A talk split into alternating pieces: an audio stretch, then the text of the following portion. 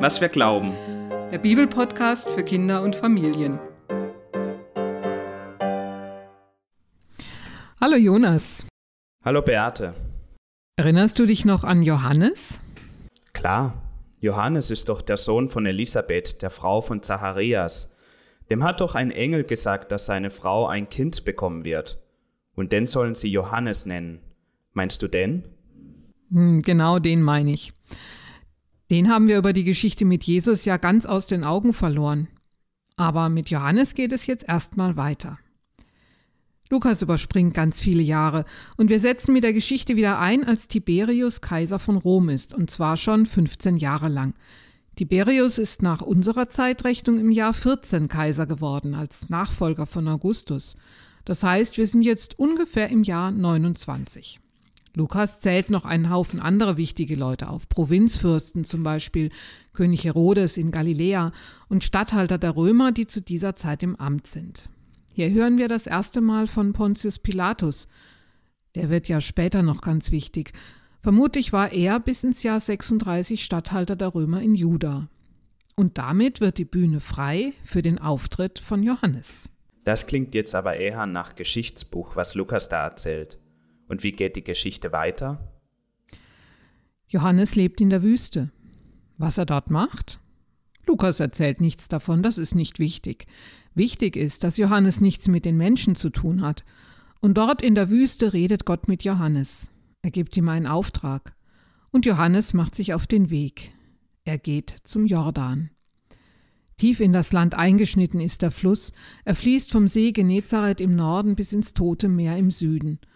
Um den Fluss herum ist es grün, hier wächst vieles, aber oben, an den Kanten des Grabens, kommt gleich die Wüste.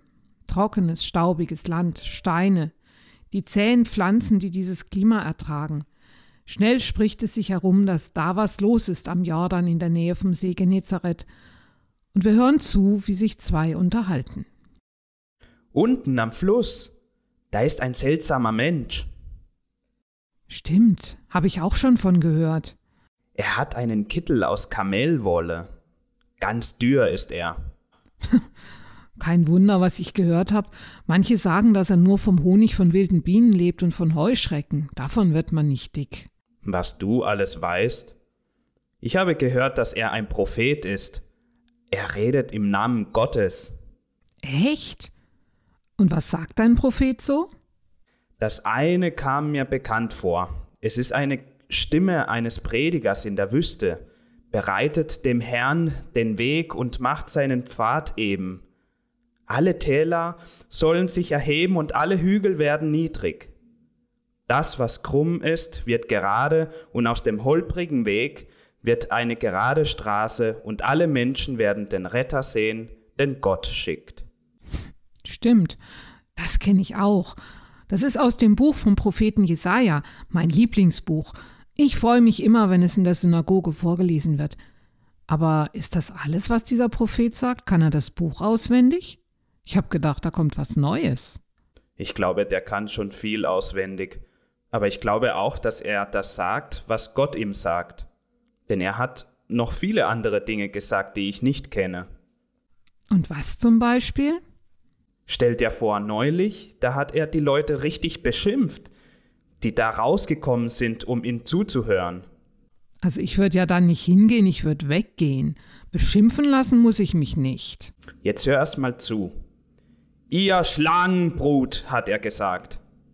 Hui, und was noch? Glaubt ihr etwa, dass ihr dem kommenden Zorn von Gott entkommen könnt? Ihr glaubt, weil ihr Abrahams und Sarahs Kinder seid, könnt ihr machen, was ihr wollt. Aber Gott sieht das anders. Gott gefällt nicht, wie ihr lebt.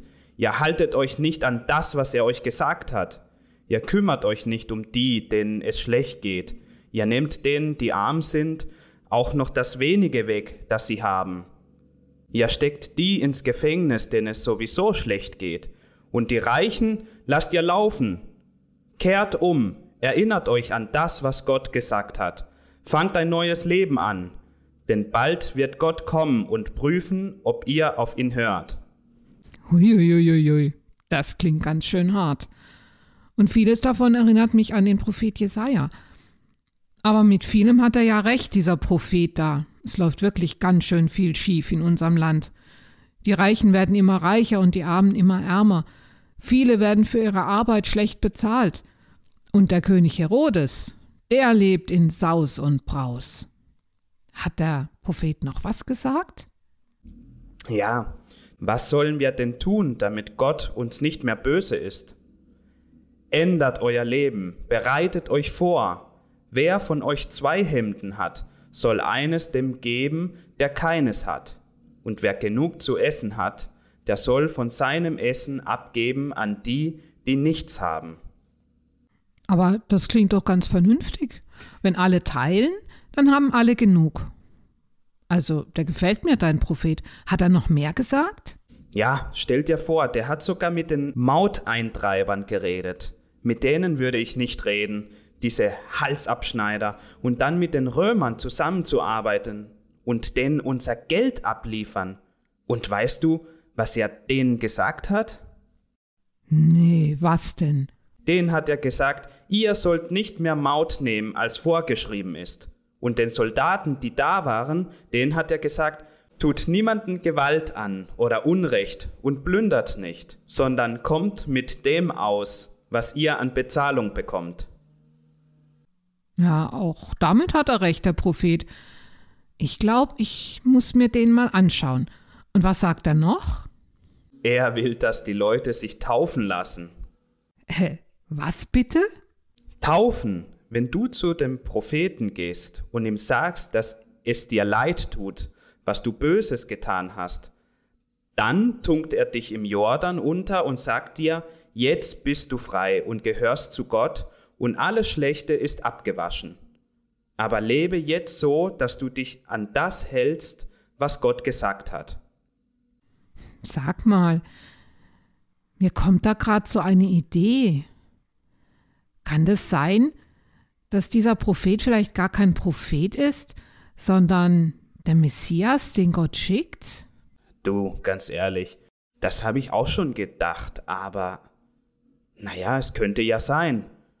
Kommst du mal mit in Anschauen? Das wäre doch mal eine Idee, oder? Ja, du hast mich richtig neugierig gemacht, was das für einer ist. Ich komme mit. Die beiden haben ihr Gespräch beendet. Die Leute sind neugierig und sie wünschen sich einen Anführer, der die Römer aus dem Land jagt und wieder ein guter König ist. Und sie warten auf den Messias, den Retter, den Gott schickt. Immer wieder tauchen Leute auf, die von sich behaupten, dass sie der Messias wären, aber bisher hat das bei keinem gestimmt. Doch dieser Johannes, der Prophet am Jordan, der ist anders. Das spüren die Leute, und sie kommen und lassen sich taufen. Johannes hört von dem Gerücht, dass er der Messias sei. Nein, ihr Leute, das bin ich nicht. Ich taufe euch mit Wasser. Aber nach mir wird einer kommen, der ist mächtiger als ich, ich bin es nicht einmal wert, ihm die Schuhe zu binden, so mächtig ist er. Der wird euch mit dem Geist Gottes taufen, mit heiligem Feuer, und er wird dafür sorgen, dass sich die Spreu vom Weizen trennt, dass das Gute bewahrt wird und das Schlechte verbrannt.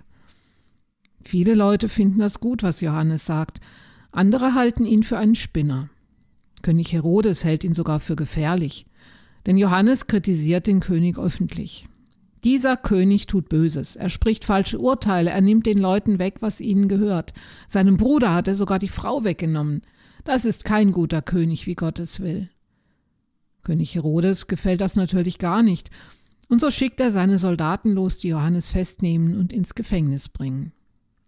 Also, Johannes hat seinen Auftrag offensichtlich sehr ernst genommen. Wenn man einen König kritisiert, dann haben die Leute ja gewusst, dass das irgendwann auch gefährlich werden kann. Lebensgefährlich. Und Johannes nimmt da anscheinend kein Blatt vor dem Mund. Das erinnert mich ein wenig an die Leute, die sich heute für verfolgte Menschen einsetzen. Zum Beispiel die Leute, die für den Friedensnobelpreis vorgeschlagen werden. Oder die Leute, die sich für Klimaschutz einsetzen, so wie Greta. Das sind Leute, die für ihre Überzeugungen einstehen und auch Nachteile im Kauf nehmen. Mich beeindruckt das. Mich auch. Johannes steht da wirklich ganz in der Linie der alten Propheten. Ein Amos, der hat so ähnlich gesprochen wie Johannes. Ihr fetten Kühe, so hat er die Adligen und Reichen beschimpft, die die Bauern um ihren Besitz gebracht haben. Viel von dem, was Johannes sagt, hat mich an das erinnert. Und gleichzeitig sagt Lukas, Johannes verkündigt dem Volk Israel das Heil. Lukas hat eine ganz andere Perspektive darauf. Er erzählt das, was Johannes sagt, im Blick auf Jesus. Und was ich da auch interessant finde, das Zitat von Jesaja, das ist bei Jesaja auf Gott selbst bezogen. Gott kommt, und wenn Gott kommt, dann verändert sich sogar die Erde. Dann heben sich die Täler und die Hügel senken sich, so dass eine ebene Straße entsteht. Bei Lukas ist diese Vorstellung auf Jesus bezogen. Johannes soll für Jesus den Weg ebnen, die Menschen darauf vorbereiten, dass der Messias kommt. Damit ist Johannes aber auch so ein Hoffnungsträger für die Menschen. Er sagt, was nicht gut ist und zeigt einen Weg, wie man das ändern kann. Und er bringt Gott ins Spiel, der seinen Retter schickt. Eigentlich doch für die armen Leute ein guter Ausblick. Und damit sind wir wieder bei Lukas, dem die armen Leute am Herzen liegen. Und wie geht es weiter? Hm, das erzählen wir das nächste Mal. Bis dann. Bis dann.